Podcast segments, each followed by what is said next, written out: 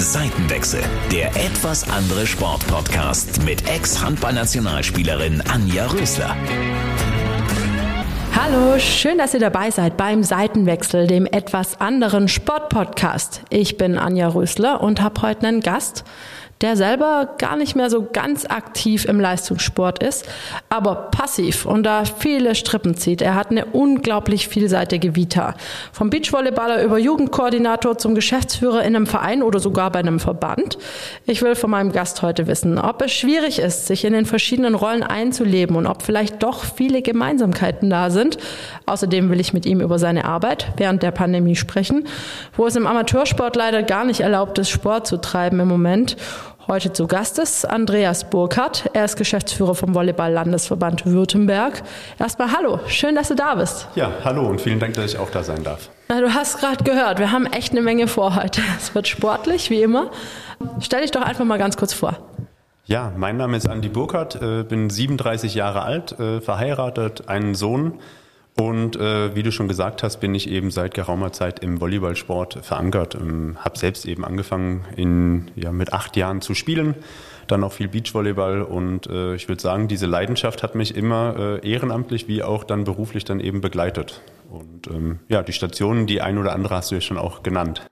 Genau, über die sprechen wir gleich noch. Also du hast selber gesagt, du hast mit acht angefangen. Ist es so ein Alter, wo du sagst, da sollte man anfangen, das ist ganz cool, vor allem wenn du jetzt selber ein Kind hast, soll das ein Volleyballer oder eine Volleyballerin werden?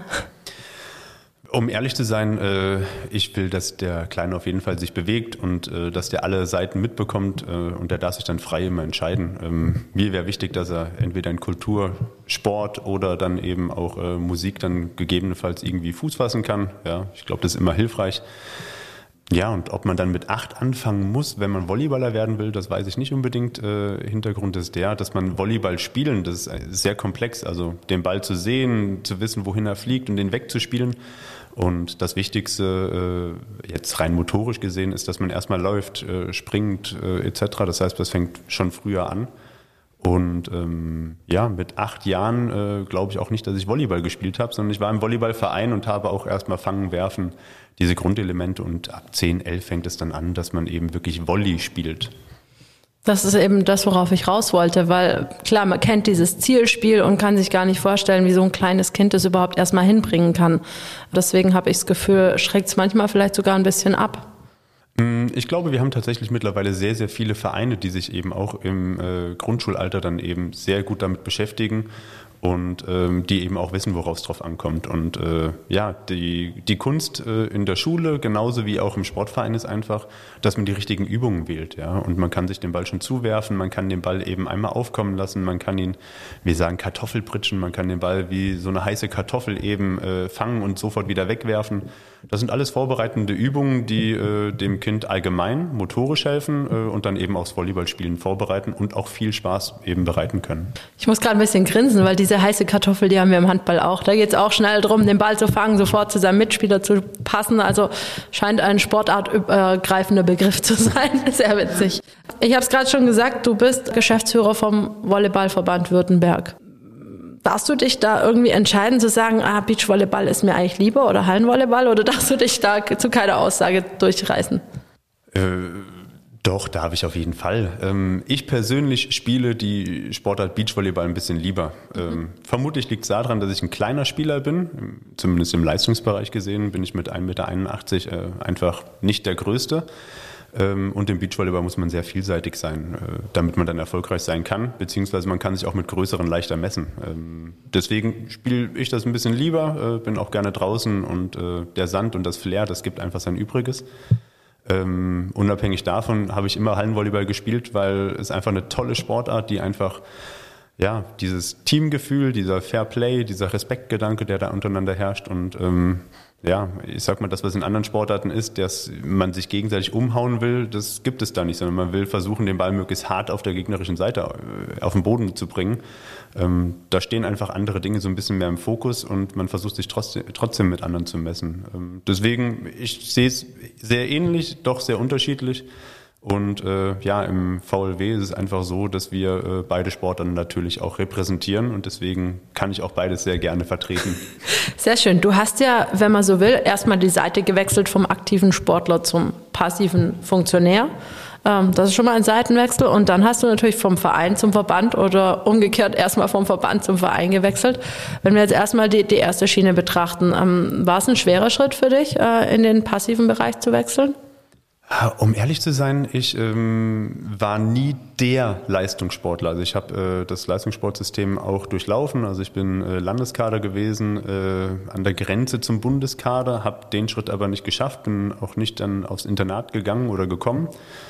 Ähm, und mir war sehr schnell klar, dass ich nicht äh, die Olympischen Spiele erreichen werde oder äh, deutsche Nationalmannschaft spielen werde. Und seitdem ich auch schon äh, unter 18 war, war ich auch immer als Trainer schon aktiv, weil mir das einfach Freude gegeben hat äh, und ja, weil ich einfach auch diesen Schritt gehen wollte. Und äh, deswegen, nein, der Schritt fiel mir total leicht und ähm, mir jetzt immer Freude gemacht, andere Menschen auch zu bewegen und denen die Möglichkeit zu geben, sie zu bewegen. Kann ich nachvollziehen. Vor allem, also ich habe auch während meiner Handballkarriere mal versucht, mich als Jugendtrainer, das hat mir auch Spaß gemacht, aber ich bin nicht der geduldigste Mensch und so. Deswegen, ich habe gesehen, du hast sogar eine A-Lizenz, oder?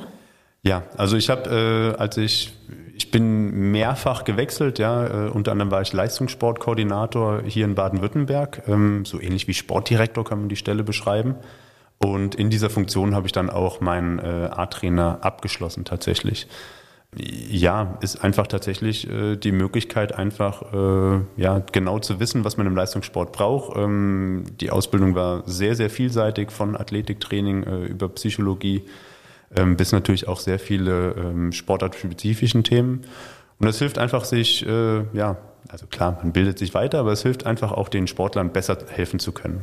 Ja, klingt nach einem sehr vernünftigen Plan auf jeden Fall.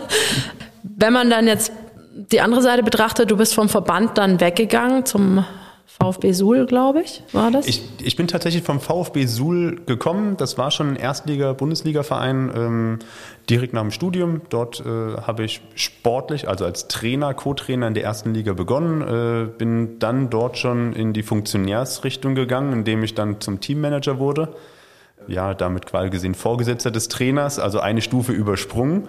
Ähm, war immer ein sehr freundschaftliches Verhältnis, deswegen kann ich da so ein bisschen schmunzeln drüber berichten. Und äh, nachdem ich dann hier in Baden-Württemberg äh, Sportdirektor war quasi oder Leistungssportkoordinator, bin ich nach Schwerin und ähm, das ist der amtierende Rekordmeister und äh, dort wieder auch zusammengearbeitet mit dem Trainer, über den ich vorhin gesprochen habe. Der äh, Felix Koslowski ist ja auch Bundestrainer und äh, dort in dem Verein habe ich für vier Jahre ähm, dann eben auf der Geschäftsstelle eben auch als Geschäftsführer gearbeitet. Du hast gerade schon gesagt, unglaublich erfolgreicher Verein, unglaublich erfolgreiche Zeit, auch während du da warst. Ähm, was sind denn so die Erfolge, wo du sagst, ah, das ist mir am ärgsten hängen geblieben? Äh, Schwerin hatte eine gewisse Zeit eine, ja, eine größere Flaute, kann man sagen. Also ähm, sie waren immer äh, noch unter den Top 4 Vereinen, aber sie haben für vier, fünf Jahre einfach ähm, keinen Titel geholt. Und äh, ich will das nicht an mir manifestieren, ähm, aber tatsächlich war es dann im ersten Jahr, als ich da war, äh, sind wir schon erfolgreicher gewesen. Also äh, waren auf dem aufsteigenden Ast und danach in der Saison sind wir deutscher Meister geworden. Und ähm, dieses Erlebnis, ähm, nach so langer Zeit deutscher Meister zu sein und äh, was da in der Stadt passiert ist, also mit Autokorso, mit allem drum und dran ähm, und einfach festzustellen, welchen Wert ja der Sport tatsächlich der Gesellschaft auch gibt. Also jetzt an dieser Stelle einfach diese Identifikation war atemberaubend und das, was da zurückgekommen ist, da hat man einfach gemerkt, dass, ähm, dass man nicht einfach nur, ich sag mal, eine kleine Gruppe von 15 Personen, also den, den Spielerinnen, äh, quasi gesehen dann eben irgendwelche Aufgaben gibt oder so, sondern dass es tatsächlich auch einen Wert hat, der, der weit über diesen Sport an sich eben hinausgeht. Ja, ich kann mich da auch an packende äh, Duelle mit dem Allianz MTV Stuttgart erinnern, die es da so gab, auch in der Vergangenheit. Also es ist unglaublich, habe ich festgestellt, ein emotionaler Sport. Also vom Publikum total breit gefächert. Das hat mir sehr gut gefallen. Ich meine, wir im Handball sind ja da auch sehr verwöhnt. Ich würde sagen, unser Publikum ist ähnlich strukturiert. Aber äh, dieses Miteinander fand ich so schön, weil klar, bei uns hat man immer die beiden Lager, aber im Prinzip dieses Volleyballspiel kommt nur auf, wenn beide Mannschaften irgendwie gemeinsam spielen spielen. Ähm, das, was du vorher so betont hast mit dem Körperlichen und so, ist ähm, nicht ganz so aussagekräftig wie bei uns. Das hat mir sehr gut gefallen. Ähm, dann hast du Erfolge eingefahren, war es dann schwer zum Verband zurückzuwechseln, weil wie, ich weiß gar nicht, wie misst man denn einen Erfolg beim Verband? Was ist für dich dort Erfolg? Mm, ich muss sagen, ich bin die ganze Zeit, während ich das gemacht habe, auch ehrenamtlich aktiv äh, in der deutschen Volleyballjugend. Und ähm, für mich ist immer Erfolg, wenn, ja, äh, wenn ich Personen dazu bekomme, eben äh, sich sportlich zu bewegen, beziehungsweise ähm, vielleicht auch Gefallen an dem zu finden, was mich seit Jahren quasi gesehen umtreibt. Ähm, das ist in der DVJ so und das sehe ich eben auch jetzt beim Verband, beim VLW so. Und ähm, meine Aufgabe dort würde schon so sehen, dass wir versuchen, Aufmerksamkeit dafür zu schaffen, dass es den Sport gibt, dass man den gemeinsam spielen kann, dass der für alt und jung ist, dass der ähm, auch integrativ wirkt. Ähm, wir sind ein Nachhaltigkeitsverband, der jetzt auch die Endcharta äh, hat unterschreiben lassen oder eingereicht hat, ähm, eine Initiative mit dem Umweltministerium. Ähm, und da haben wir uns auf die Fahnen geschrieben, einfach auch sozial aktiv zu sein und das ist eigentlich der Wert, den ich gerne auch vermitteln will, dass wir neben der Bewegung auch Werte vermitteln und ähm, dass wir es schaffen, Menschen zu bewegen und dass die eben auch das Ganze vielleicht sehen und sich davon vielleicht anstecken und begeistern lassen. Und ähm, unsere Aufgabe ist äh, Spielbetrieb im ureigensten Sinn. Also ähm, die 39.000 Mitglieder, die wir haben, ähm, nehmen an Wettkämpfen teil, im Ligenbetrieb etc. Und für uns ist die, oder für mich ist die wichtigste Aufgabe, dass wir eben das hinbekommen, dass da möglichst viele teilnehmen und Freude daran haben. Du hast es gerade so ein bisschen nebenbei erwähnt. Ich finde, es ist unglaublich herausragend, was ihr da leistet. Ihr seid quasi der Leuchtturm unter den Verbänden, was Thema Nachhaltigkeit angeht. Ihr habt zwei Preise dafür abgesandt oder verliehen bekommen. Erklär doch mal ganz kurz, was ist es ganz konkret, wofür ihr die Preise bekommen habt und was ist es ganz konkret, wofür ihr steht? Ja, der VLW ist ein Volleyballverband und wir glauben einfach, dass wir mehr machen müssen als Volleyball oder Sport. Und ähm, wir sind als Verband einfach äh, seit Jahren schon aktiv äh, im Bereich äh, mit einer Aktion, die Grundschulaktionstage der AOK, äh, in Zusammenarbeit mit der AOK, ähm, wo wir einfach sehr, sehr viele jugendliche Kinder, also Grundschulkinder, ähm, bewegen. Ja, das sind dann pro Jahr sind es über 7000 äh, Kinder, die, die an unserer Maßnahme eben teilnehmen ja, das ist eine der vielen Facetten. Und ähm, zusätzlich haben wir uns seit Jahren eben auf die Fahne geschrieben, äh, auch andere soziale Bereiche dann eben zu unterstützen. Äh, ein sozialer Bereich wäre beispielsweise das Integrationsturnier, das wir seit ähm, zwei Jahren auf die Beine gestellt haben. Ähm, und dafür haben wir auch einen Preis bekommen. Ähm, jetzt klingt Integrationsturnier erstmal klein, sondern wir wollten eben insgesamt ähm, ja, Immigranten die Möglichkeit geben, einfach sich äh, ja, hier auch ein Zuhause zu finden. Und dann haben wir eine Initiative gestartet, in der wir einerseits ein Turnier haben, bei dem wir die, äh, ja, die Personen einfach einladen, denen einen Tag ein tolles Gefühl geben, miteinander, aber natürlich auch äh, Integration kann immer nur wirken, wenn tatsächlich einfach auch, wenn man integriert wird und nicht, wenn, ähm, ich nenne es jetzt mal Ausländer oder äh, Immigranten unter sich sind und äh, haben da einfach unterschiedliche Facetten der Gesellschaft einfach eingeladen. Ähm, die haben gemeinsam Turnier verrichtet und ähm, haben dann eben versucht, auch gleichzeitig den Spagat zu schaffen, dass wir die danach auch einladen in die Vereine des VLW, denen einfach die Möglichkeit zu geben, okay, man kann danach eben weiter trainieren, man kann danach einfach auch in eine ganz normale Sportgruppe, so wie es in Deutschland einfach üblich ist, ähm, ja, dort dran teilnehmen. Ähm, ja, das ist eine Facette. Wir haben zusätzlich eben auch dann ähm, kleine Pakete. Äh, unser Partner Mikasa hat uns dort unterstützt, dass wir ähm, einfach auch in Einrichtungen, die äh, viel mit Immigranten zu tun haben, dass wir dort auch 3 in 1 Netze, so nennen die sich, das sind kleine Netze, mit denen man Volleyball spielen oder Badminton spielen kann, die man überall aufstellen kann dass wir die auch zur Verfügung gestellt haben, Pakete einfach, ähm, ja, wie ich vorhin schon gesagt habe, dass wir Menschen die Chance geben, sich zu bewegen. Ähm, ja, das war das Nachhaltigkeit, äh, der Nachhaltigkeitspreis, den wir zuletzt gewonnen haben. Ähm, davor haben wir uns überwiegend um das Thema Mobilität gekümmert. Ähm, ja, unter anderem, dass wir äh, die Ehrenamtlichen, dass wir die unterstützen, wenn sie überwiegend mit, äh, mit äh, der Bahn anreisen, ähm, dass wir äh, auf, Sicht, auf Sitzungen verzichten, die äh, unnötig sind und die eben auch digital abhalten. Da würde ich gleich noch ein bisschen weiter ausführen. Ähm, aber was damals eben auch einer der größten Punkte war, war, dass wir ähm, unsere Ligeneinteilung auch so gestalten, dass man äh, möglichst kurze Reisewege hat. Bei vielen Verbänden ist es so, dass sie ähm, fest sagen, okay, es gibt die Bezirke Nordwest, Südost. Und ähm, ja, wenn du aufsteigst, gehst du eine Liga höher und musst in dem und dem Bezirk bleiben. Bei uns wird auf einer Ebene, wird am Anfang der Saison werden alle Mannschaften, die sich jetzt beispielsweise in der Bezirksliga befinden, werden dann in ein äh, System eingegeben und wir schauen, wie können wir die kürzesten Fahrtwege generieren. Und ähm, das einfach natürlich, um den Mannschaften zu unterstützen, so weit zu unterstützen, dass sie kurze Reisewege haben, aber eben auch, um möglichst geringe Emissionen zu haben und äh, dort eben auch einen kleinen Teil dafür beizutragen.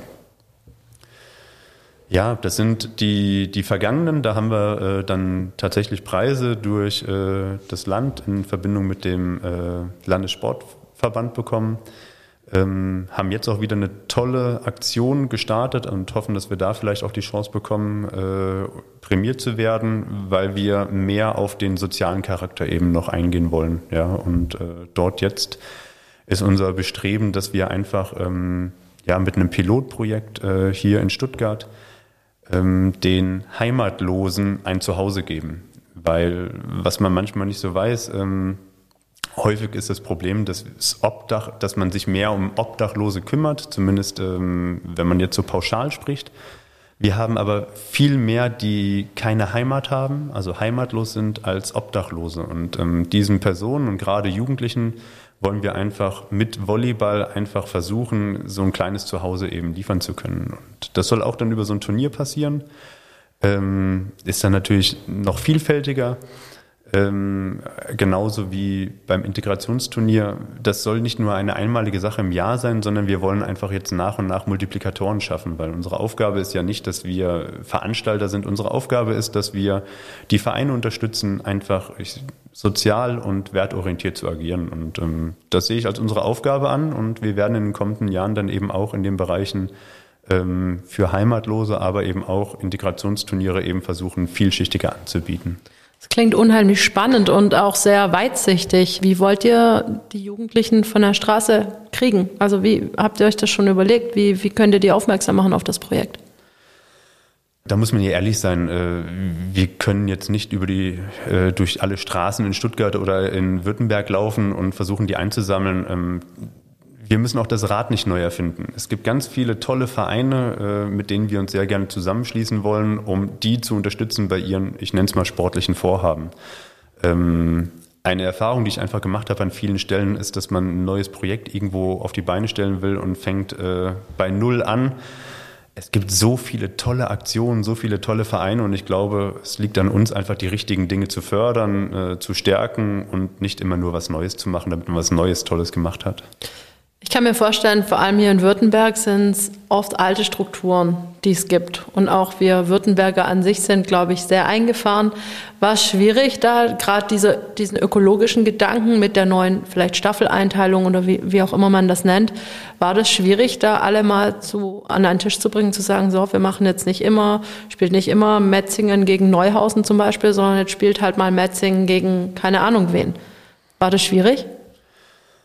Ähm, um ehrlich zu sein, ich bin sehr, sehr froh, dass wir nicht nur einen sehr, sehr aktiven Vorstand haben bei uns, sondern wir haben einen Vorstand, der einfach ähm, in vielen Bereichen seiner Zeit entweder voraus ist, beziehungsweise einfach ähm, weiterdenkt. Und ähm, da bin ich wirklich stolz, dann eben in so einem Team arbeiten zu können. Äh, und wenn das von der Führungsebene so gelebt wird, dann ist es auch leichter, dann eben für äh, alle weiteren Ehrenamtlichen dem sich entsprechend anzupassen.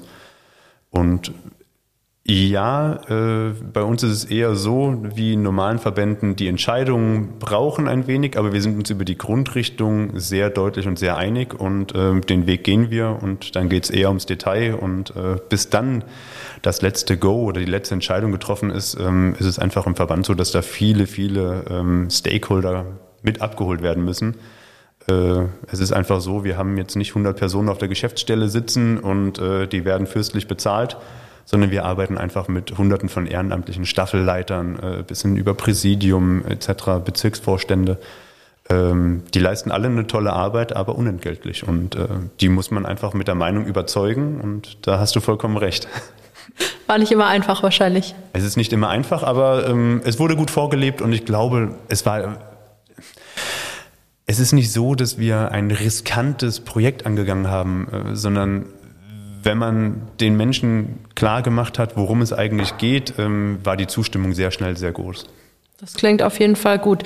Jetzt hast du, wie soll man sagen, im Oktober, glaube ich, 2019 hast du die Stelle angetreten. Das heißt, hattest im Prinzip ein knappes halbes Jahr Zeit und dann kam die Pandemie, die da zugeschlagen hat. Konntest du dich da überhaupt schon einarbeiten in dieser Zeit oder war das, ähm, ja, ich stelle mir das als sehr herausfordernd vor. Ich würde sagen, das Einleben hat äh, länger gedauert als das Einarbeiten. Ähm, ja, die Pandemie hat wie alle anderen auch, die hat uns natürlich gänzlich eingeholt und ähm, die Arbeitsart und Weise ist eine gänzlich andere, als es äh, ja im Normalfall wäre. Ähm, und ja, sie bestimmt unseren Arbeitsalltag regelmäßigst. Äh, das Ganze natürlich auch viel mehr, als es uns lieb ist.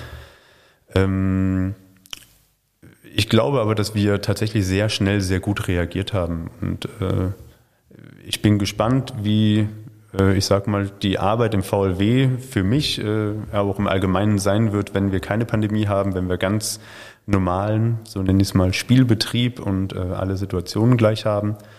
Aber äh, also das wird anders, da bin ich mir sicher. Aber wir haben ganz viel und sehr schnell einfach auf die Situation reagiert und ähm, tolle Projekte in die richtige Richtung entwickelt. Und so wurde uns auch tatsächlich nie langweilig. Also auch wir haben Kurzarbeit ähm, eingereicht, um einfach, ähm, ja, einfach auch natürlich sparsam zu sein mit den Ressourcen, die uns die Vereine zur Verfügung stellen. Aber wir haben gleichzeitig immer die Projekte, die einerseits den Vereinen helfen, andererseits zukunftsweisend sind, auch gleichzeitig begleitet und jetzt nicht gesagt, wir fahren mit Kurzarbeit komplett auf Null. Ähm, und da sind ganz viele tolle Dinge entstanden. Ähm, wir sind jetzt gerade dabei, alle Bezirkstage und Jugendbezirkstage, das sind so eigentlich ja, unsere wichtigsten ähm, Sitzungen alle zwei bis vier Jahre, äh, bei denen wir versuchen, die Meinung der Vereine eben einzuholen. die werden gerade alle digital äh, ausgerichtet mit einem entsprechenden Wahltool über Zoom, über entsprechende Vorbereitungen ähm, dass alles, äh, ja, ich sag mal, formal dann eben auch richtig abläuft. Aber wir haben auch in der Trainerausbildung beispielsweise haben wir mit dem D-Trainer ein ganz tolles Tool geschaffen, um äh, ja, Blended Learning eben nach Hause zu tragen. Und das hatten wir vorher nicht und sind jetzt stolz darauf, dass wir, ich sag mal, jungen Müttern beispielsweise, die wenig Zeit haben, um zwei, drei Tage dann zu einer Fort- oder Ausbildung zu kommen, einfach was für zu Hause mitzugeben. Um Eltern, die sich am Volleyballsport interessieren, aber keine Ahnung vom Trainerdasein haben, einfach genau für diese Zielgruppen äh, haben wir einfach dieses Tool geschaffen und da kann man das Ganze jetzt bei uns einfach abrufen und erst mal den ersten Schritt in Richtung Trainerdasein machen. Und äh, ja, es ist keine DUSB-Trainerlizenz, aber es ist eine Lizenz, bei der wir uns ganz praktisch daran aufgehalten haben, was ist denn das Allerwichtigste für dich, wenn du morgen in die Halle gehen willst und deinen Sohn, dein Kind, wie auch immer, bespaßen willst. Und ähm, das ist so eine dieser digitalen Dinge, die wir gemacht haben. Aber auch im Schiedsrichterbereich haben wir ähm, digitale Angebote geschaffen. Ähm, wir haben zusätzlich eben auch auf unserer Grundschulaktionsseite, also wir haben äh, volleyball.schule, eine eigene Homepage, äh, die alles rund um Schulvolleyball ähm, beinhaltet. Da haben wir ganz tolle Videos zusammen mit die Ligen, aber auch mit der AOK dann eben machen können, wo die Grundtechniken erklärt werden, wo gezeigt wird, okay, wie sieht denn das ähm, eins mit eins, eins gegen eins aus? Ähm, das sind ganz tolle Videos, die einfach entstanden sind und wo jetzt jeder zu Hause, gerade auch Lehrer, die vielleicht, wir waren vorhin dabei, ja, die vielleicht nicht wissen, wie man Volleyball spannend in der Schule machen, äh, gestalten kann. Ja, weil ähm, dieses typische Zielspiel, wie du gesagt hast, 6 gegen 6 und der Ball wird reingeworfen. Ähm, wenn ich das heute in der Schule spielen würde, hätte ich auch keine Lust drauf oder keinen Spaß, sondern wir müssen die Übung schon anpassen. Und dafür haben wir ein eigenes Tool geschaffen. Und ähm, so als letzte Initiative, wir haben äh, Landestrainer Michael Malik, der äh, leider krankheitsbedingt jetzt auch ausgeschieden ist, ähm, der sich aber jetzt im letzten Jahr wirklich, wirklich tolle Videos machen konnte, wo wir die Grundtechniken, die vom Deutschen Volleyballverband vorgegeben werden, dann einzeln erklärt, worauf muss jemand achten. Also für jeden, der entweder selbst an seiner Technik feilen will ähm, oder eben auch sagt, okay, ich will noch spezifischer in die Techniken gehen, ist das tolles Videomaterial, das da entstanden ist, ähm, wo er dann eben jeden einzelnen Schritt, äh, wo muss der Arm gebeugt sein, wo müssen die Beine gebeugt sein, ähm, wo das einfach aufbereitet ist. Und wie du schon raushörst, ähm, ich glaube, wir waren nicht tatenlos. Äh, es war tatsächlich eine sehr, sehr aktive Zeit. Ähm, und für uns war das Allerwichtigste, dass wir Dinge entstehen lassen, die, die den, womit die Vereine Vorteile haben, aber wo wir vielleicht auch in Zukunft einfach einen Schritt weiter äh, vorankommen. Ja, wenn ich es so mal zusammenfassen darf, habt ihr vor allem ganz viele Hilfen für eure Vereine geschaffen und für die Eltern unter Umständen, wie viel Volleyballkenntnis braucht man jetzt um diese D-Lizenz bei euch, wenn ich es mal so, so sagen darf, so salopp? Muss ich da einfach nur ein bisschen sportlich sein oder muss ich eine Volleyballerfahrung haben und wo genau informiere ich mich da? Wo kann ich mich bei euch melden? Ähm, das Ganze ist auf der äh, VLW Homepage, ja, also vlw-online.de zu sehen. Dort einfach auf Trainer klicken, ähm, aber auch auf volleyball.schule kann man schauen. Und ähm, die Vorerfahrung, die man braucht, ist äh, ist keine notwendig, sondern man braucht Lust. Lust und Zeit. Das Ganze sind umgerechnet, ich denke mal so vier Stunden, in denen man dann einfach den wichtigsten Input bekommt. Und äh, nein, man wird danach nicht sofort Star-Trainer, aber man weiß, was man machen kann, wie man es machen kann. Das ist aufgeteilt äh, auch nach ähm, methodischen Dingen, also wie baue ich eine Trainingseinheit überhaupt auf, äh, ist auch nach Technik, also so die Grundgrundzüge. Ähm, wir beide könnten jetzt auch im Detail äh, ein Wochenende nur über das Zuspiel oben, also Pritschen sprechen, wo muss der Daumen und wann muss man wie. Darum geht's ja gar nicht. Es geht darum, wie kann man das ganz grob den Kindern schon erklären, was sind so die wichtigsten zwei, drei Eckpunkte und ähm, dann eben so ein paar Spielformen und Übungsformen, dass man einfach schon das erste kleine Handwerkzeug mit in die Hand bekommt. Und äh, mit diesem, ich nenne es mal, drei kleinen Baukästen könnte man sich in die Halle stellen und äh, zumindest schon mal die erste kleine Einheit machen. Klingt nach einem guten Plan. Also ich sag mal, mein Mann ist auch Handballer. Wir haben eine ganz gute Schule genossen, haben auch Koordinationsleiter und alles Mögliche da. Das heißt, wir haben mit den Kindern im Garten alle, also wir hatten wirklich alle Möglichkeiten und haben auch gute Ideen, aber ich finde es immer ganz nett, da auch mal andere Sportarten einzubringen. Also ich werde mich definitiv reinklicken und mal gucken, was ich so sehe, was ich noch einbauen kann für unsere Kids, dass denen nicht langweilig wird, weil die natürlich auch fürchterlich traurig sind. Ich weiß nicht, wie alt dein Sohn ist. Wir haben eine Zwölfjährige und einen Vierjährigen. Beide trauen im Sport hinterher und zwar sehr. Also die wollen natürlich ihre Freunde und, und ja. wie gesagt, selbst der Vierjährige, wann darf ich wieder zum Turnen, wann darf ich wieder zum Schwimmen und man kann es halt nicht beantworten. Und es ist einfach eine unglaublich herausfordernde Zeit, glaube ich, für uns alle. Definitiv. Äh, ich bin in der glücklichen Situation, dass mein, Freund, äh, mein Sohn sich noch freut. Äh, der ist gestern eins geworden. Das heißt also, ähm, noch weiß er nicht, dass der Sport ausgefallen ist oder ähnliches. Und äh, durch die Pandemie mit Kurzarbeit, mit Homeoffice ist man natürlich dann schon viel präsenter für so ein Kind. Ähm, ja, die Herausforderung ist, äh, glaube ich, überall in Deutschland und im gesamten Sport.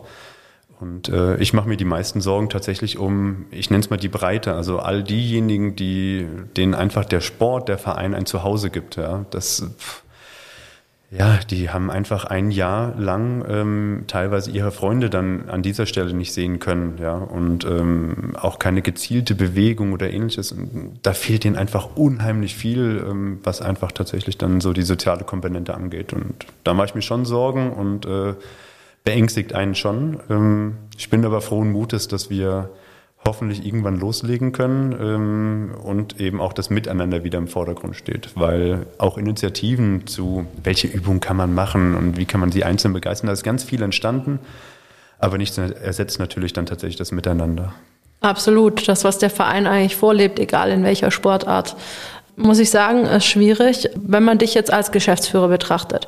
Du bist ja verantwortlich für Personal, für Finanzen und ich kann mir vorstellen, so in der ersten Zeit des Lockdowns hat es dir schon äh, graue Haare bereitet. Wie, wie viel Sorgen hast du dir tatsächlich gemacht und wie schnell bist du wieder in so einen positiven Gedankengang gekommen?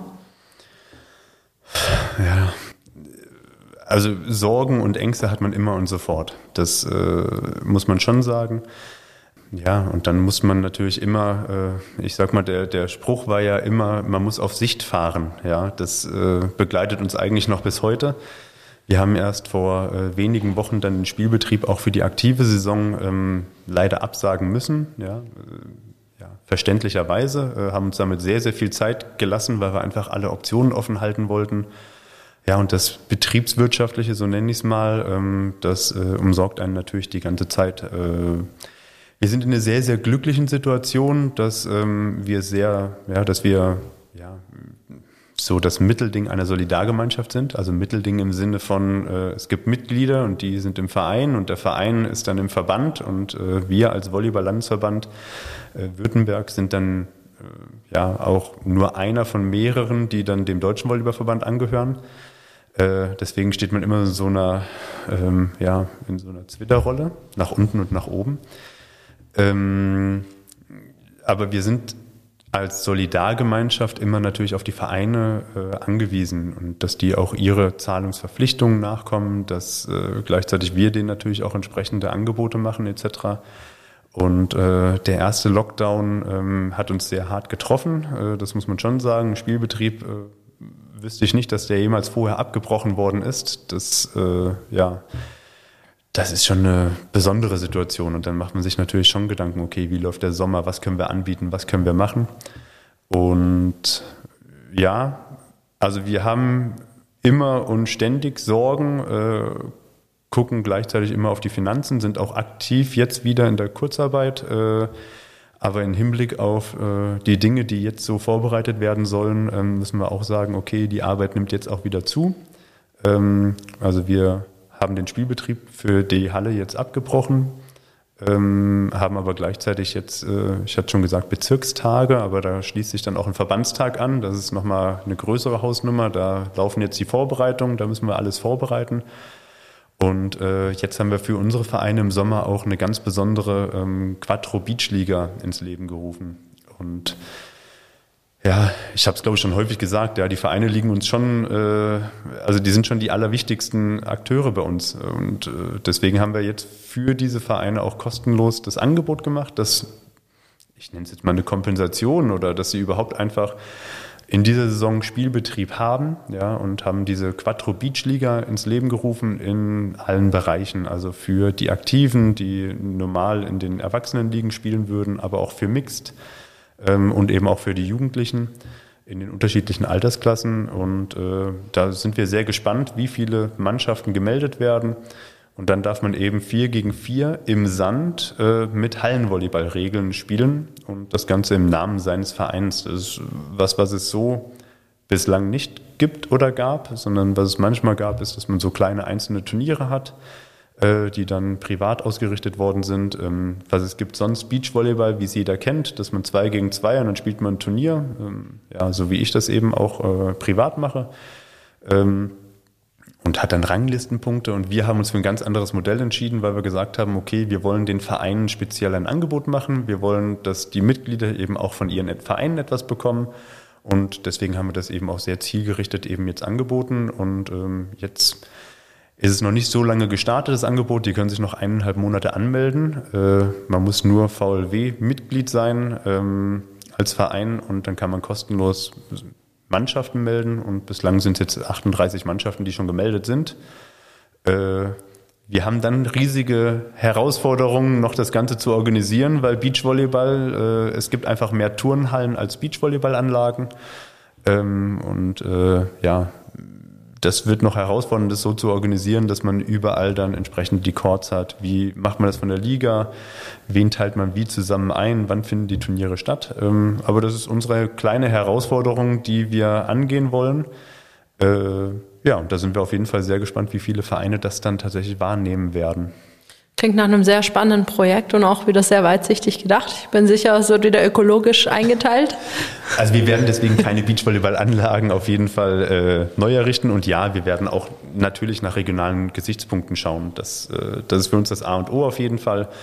Ähm, ja, das, das sind so die Punkte, nach denen wir natürlich immer gucken. Das versteht sich von selbst. Ja, auf jeden Fall.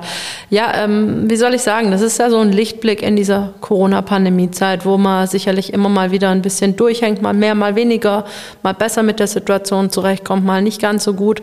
Wie motivierst du deine Mitarbeiter? Welchen Tipp hast du an, an Menschen, sich da wieder rauszuziehen aus so einem kleinen Tief? Für mich ist immer das Wichtigste, dass ähm, man sollte nur die Dinge äh, versuchen zu ändern, die man auch wirklich ändern kann und beeinflussen kann. Und äh, für mich ist das A und O, dass wir uns an dem entlanghangeln, was erstens unsere Kompetenzen sind und ähm, zweitens eben auch immer zukunftsgerichtet, okay, was können wir beeinflussen, wie können wir es beeinflussen wie können wir anderen eine Hilfe sein. Und äh, zumindest ist das immer mein größter Antrieb. Und ähm, das ist eigentlich auch so der Tenor, den ich eben auch versuche, den Mitarbeitern beziehungsweise Ehrenamtlichen zu geben. Und äh, wir, das Beispiel Quattro Beach Liga ist jetzt eines.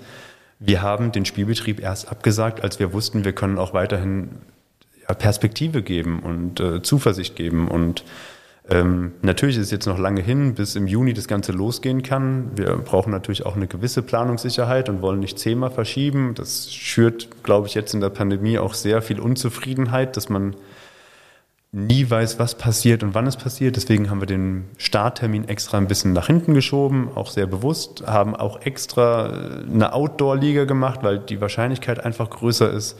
Wir haben auch explizit auf riesen, riesen Turniere verzichtet, einfach um die Dinge, die wir so ein bisschen beeinflussen können, dann tatsächlich auch äh, mit zu beeinflussen. Und ähm, ja, das Beispiel ist jetzt diese Quattro-Liga, aber jeder der Mitarbeiter hatte eben auch dann die Mitwirkung in einem dieser Projekte, ähm, wo man einfach sieht, es passiert was, ähm, man hat eine Aufgabe und das, was man macht, ist auch wertvoll und äh, wird auch gesehen.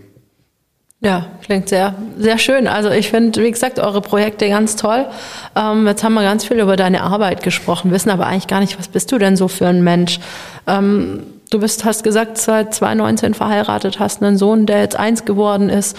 Ähm, in, in Esslingen habt ihr, glaube ich, geheiratet. Ja. Wo, wo ist eigentlich deine Heimat? Weil ich, ich glaube, du bist eigentlich in Hessen geboren. Ja, das ist immer eine sehr schwierige Frage tatsächlich. Hm? Äh, ich weiß gar nicht, ob ich da unendlich ausführen sollte. Ähm, ich habe immer äh, spaßeshalber gesagt, so nach dem Motto, ich bin irgendwie im Osten der Wessi und im Westen der Ossi. Ähm, ich bin direkt, also ich bin in Hessen groß geworden, bin dann nach Chemnitz zum Studieren gegangen und äh, habe dann natürlich die Station Suhl und äh, hatten wir vorhin auch schon über Schwerin gesprochen. Also circa die Hälfte meines Lebens habe ich auch im Osten verbracht.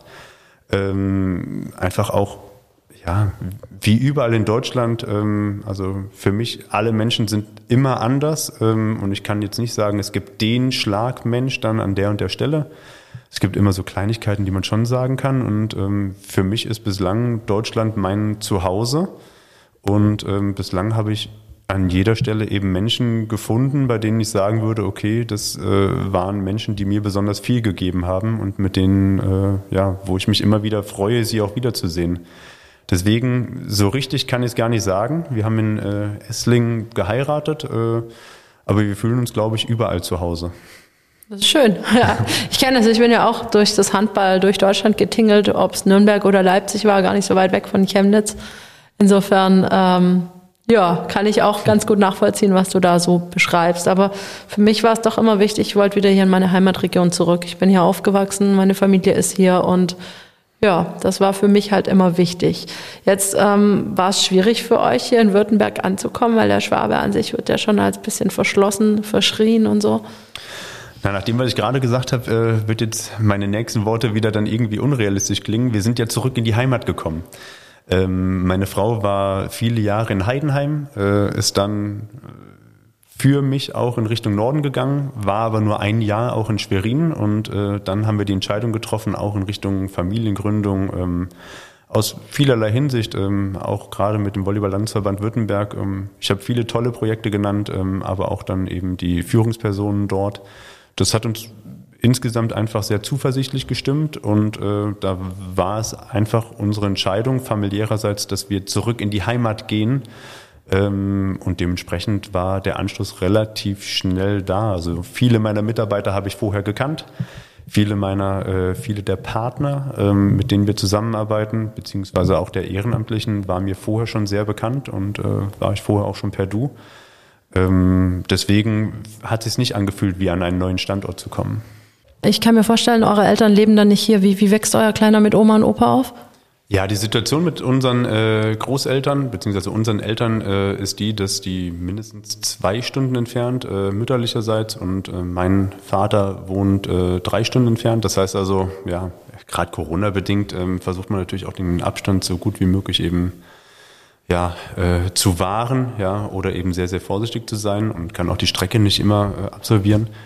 Und ähm, wir sind tatsächlich aufmerksam geworden, dass es in Esslingen, gibt es aber auch an vielen anderen Stellen, ähm, einen Leih-Oma, Leih-Opa-Verein gibt. Das heißt also, ist ein Verein, der ähm, ja die Möglichkeit bietet, dass man dort entweder als, äh, ich nenne es mal Senior, Senioren, beziehungsweise eben als Eltern dort die Anfrage stellt, gibt dann dort eben an, was einem wichtig ist. Geht ja auch darum, dass es so ein bisschen passt von, äh, ja, von den Einstellungen, von der Art und Weise, aber auch wie häufig die Betreuung ist.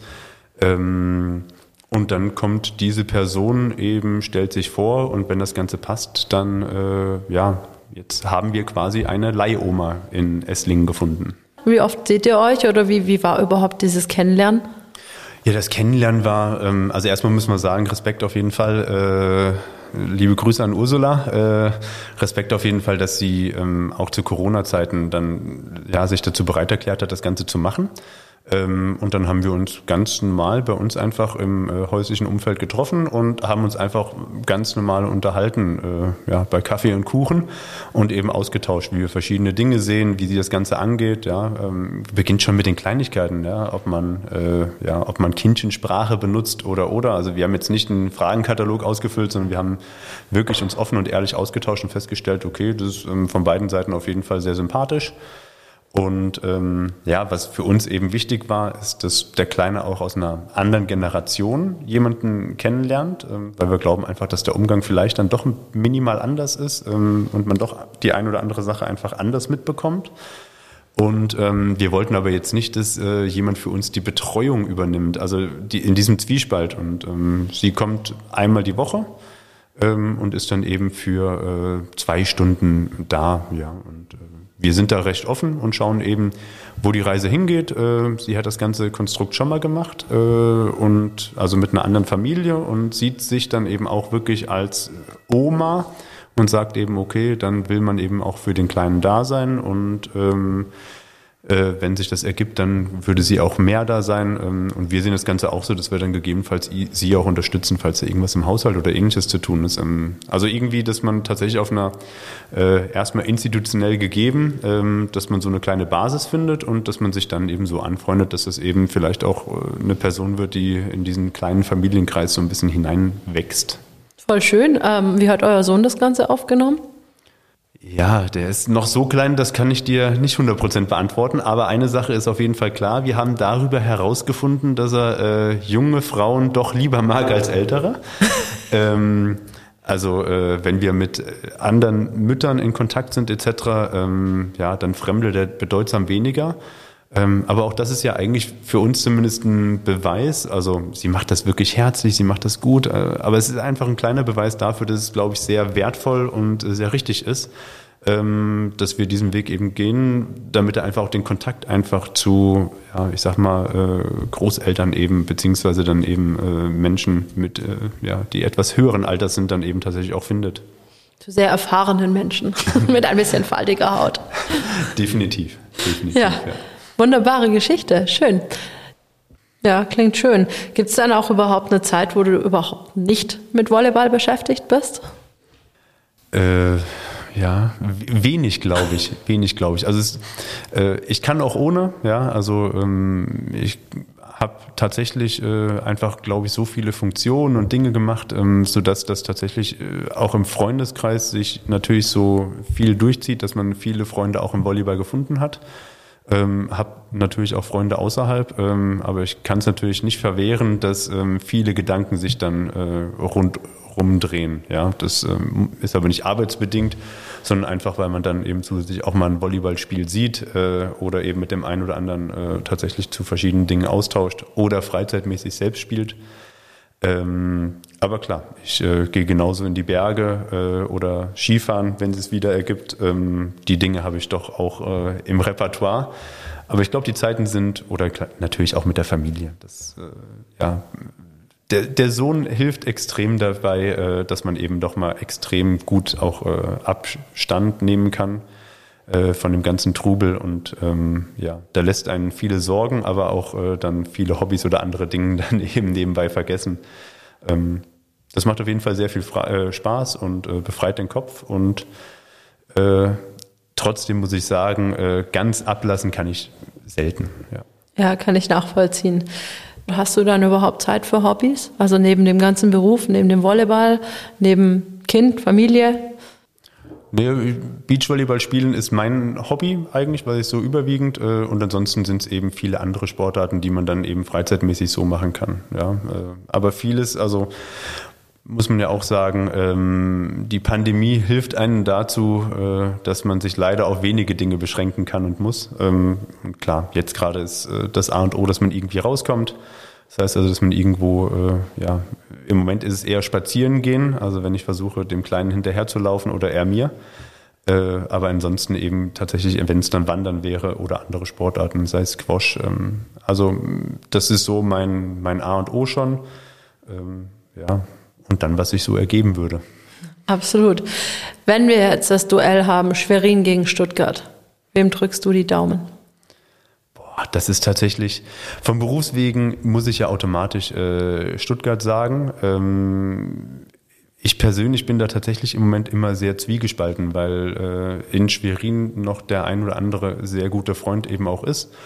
Äh, und tatsächlich bin ich eher für eine Person, also dass, dass ich weiß, okay, der tut das gut oder für die Person ist das was Besonderes. Ähm, genauso kenne ich aber auch hier aus dem Team eben verschiedene Personen.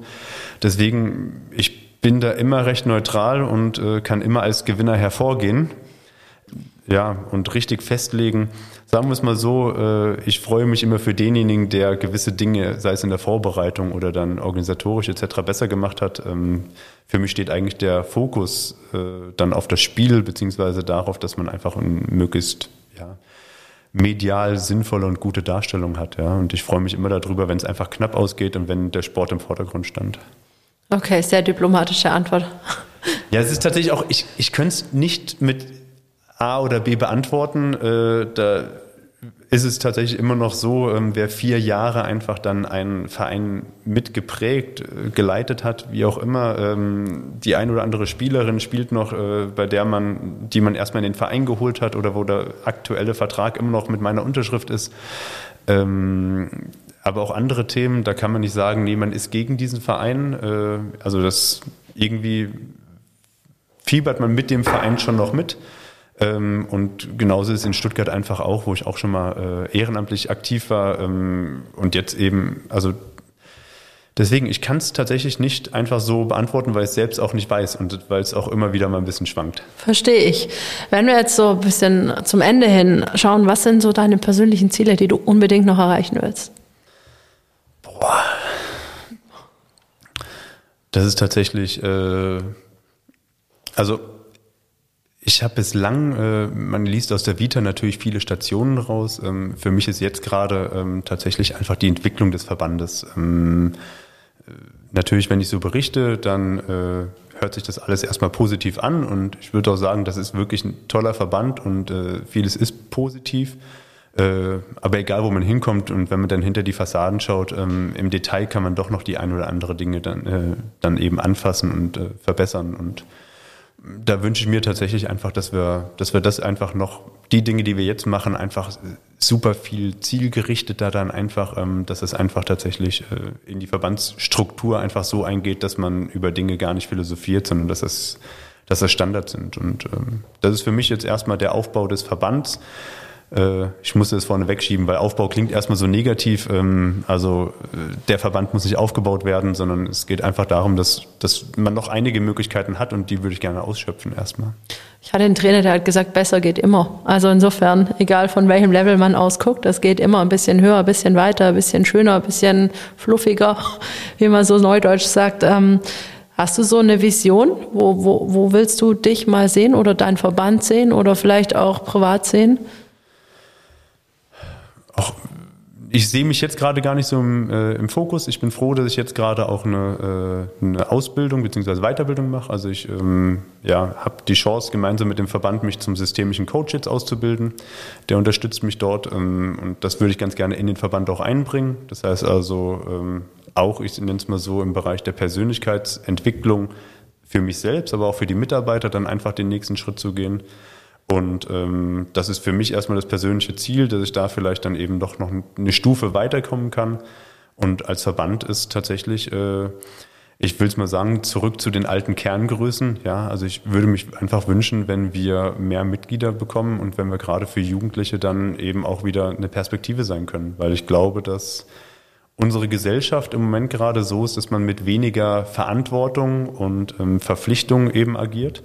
Und ich glaube, das Dasein in einem Sportverband ähm, die leidenschaftlichste und schönste Verbindlichkeit ist, die man haben kann. Und ähm, das würde ich ganz gerne einfach dann den Personen, die, die zuhören, vielleicht auch mitgeben, ähm, dass man vielleicht diese kleine Verpflichtung eingehen kann, um auch wieder was zurückzugeben und eben auch wieder zurück zu den Werten eben kommen kann, die vielleicht mal mehr gelebt wurden. Das sind sehr schöne Abschlussworte, denen kann ich mich nur anschließen. Also wenn wir es jetzt aus unserer Sicht betrachten, wir sind beide im Verein groß geworden, wir kennen dieses Vereinsleben. Wenn man ja, das einfach hervorhebt. Wie würdest du sagen, was ist das Besondere am Vereinsleben? Warum sollte man da vielleicht hin wieder zurückkommen, das ein bisschen mehr zu leben, als jetzt, ich will jetzt in der Fitnessstudio-Branche nichts absprechen oder so. Da gibt's auch eine schöne Gemeinschaft. Aber was würdest du sagen, zeichnet uns im Verein so aus? Das eine ist Solidarität dass man sich selbst nicht als äh, das Wichtigste nimmt, sondern eben äh, das, was man kann, eingibt, um es für die Gemeinschaft da zu haben und dann auch wieder das zurückbekommt, was andere vielleicht äh, reinbringen können. Und ähm, vorhin habe ich es an anderer Stelle gesagt, ähm, Verein ist für mich Heimat. Und ähm, einfach mehr zu sein als einfach nur Leistungssport oder Leistung und Trim, sondern äh, es gibt auch ein Zuhause. Sehr schön. Vielen, vielen Dank für die tiefen Einblicke, auch deine ehrlichen Worte und mal schauen, wer dieses Jahr vielleicht nachher das Rennen macht in der Volleyballmeisterschaft bei den Damen. Ich besonders drücke, oder ich persönlich drücke der Allianz Frauen die Daumen, Stuttgarts schönstem Sport, weil ich einfach mit denen hier ja, sehr verbunden bin und ich finde die toll. Ich finde toll, was die hier für eine Arbeit leisten und ja, alles Gute für euch als Verband. Frohes Schaffen und wer weiß, vielleicht tauche ich ja noch in eure Quattro-Liga auf. Mal gucken. Super, ich würde mich freuen, ja. Vielen Dank für die Einladung. Sehr gerne. Ihr da draußen bleibt bitte gesund und wir hören uns dann nächste Woche wieder. Tschüss. Tschüss. Hitradio Antenne 1. Seitenwechsel. Der etwas andere Sporttalk. Hol ihn dir als Podcast, wann und wo du willst. Alle Folgen, alle Infos, jetzt auf antenne1.de.